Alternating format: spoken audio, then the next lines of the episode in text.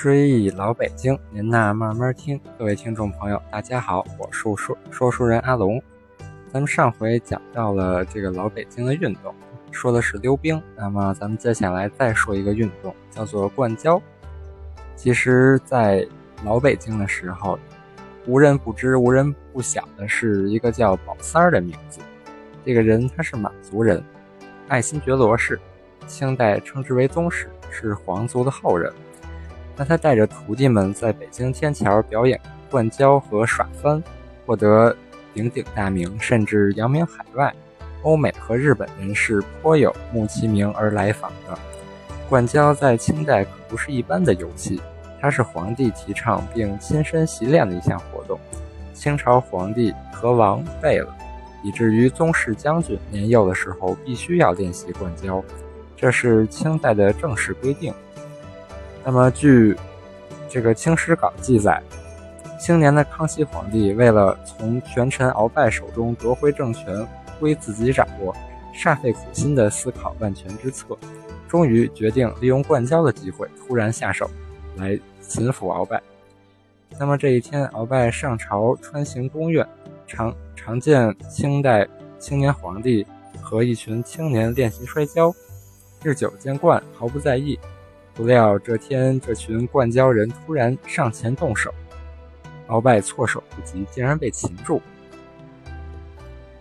现代人们对满族人缺乏了解，个别年岁较大的人可能小的时候听长辈说过满族人好武，终日练武，于是就以为满族人练习武术，这其实是个误解。武术在国际上很有名，称之为中国武术。武术主要来自于汉族。而满族人并不练习它。说满族人练武是事实，但练的并不是武术，而是步射、骑射和灌胶以及骑术。早在清代康熙年间，内务府就有就设有善扑营，专门有一部分人练习灌胶。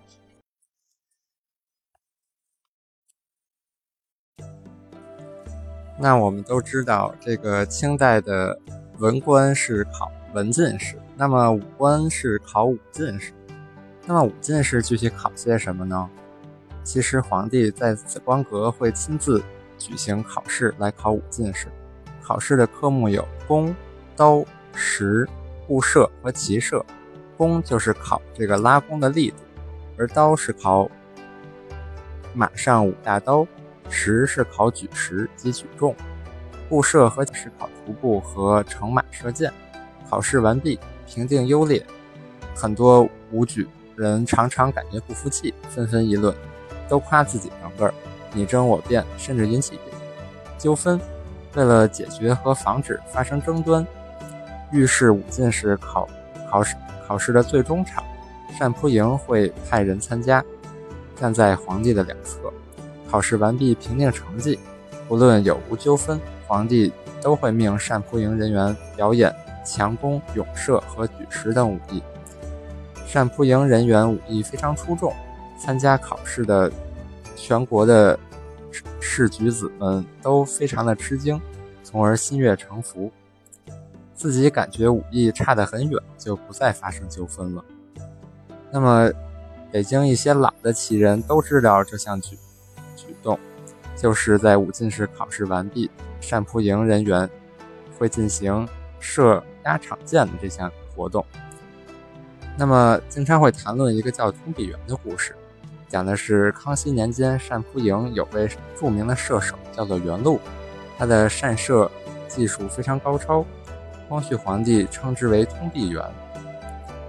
武士结束的时候。他光绪皇帝一定会派袁禄射箭，表演给众人观看，令大家臣服。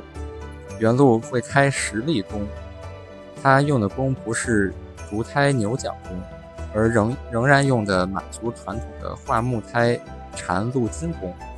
他的弓胎比长弓厚一倍，缠三层鹿筋，手较小的成年男子连握都握不过来。袁禄在武考场奉命。射压场箭时，不会立一般的靶子，而是立半尺厚、三尺宽、六尺长的一扇大木板作为靶子。开实力弓射出的大箭会正中木板中部，只听得咔嚓一声巨响，这箭竟然将这扇大木后板一劈两半。众举子观之无不惊得目瞪口呆，拜伏于地。很多人当场会拜原路为师。其他如举石、布射、骑射、灌胶、马术等活动，都会逐项进行表演。众举子看到原路，才知道自己鼠目寸光，终究还是皇家有人才，傲气顿消，就服从了官府的评定。好，追忆老北京，今天就讲到这里，感谢各位的收听，咱们下期再聊。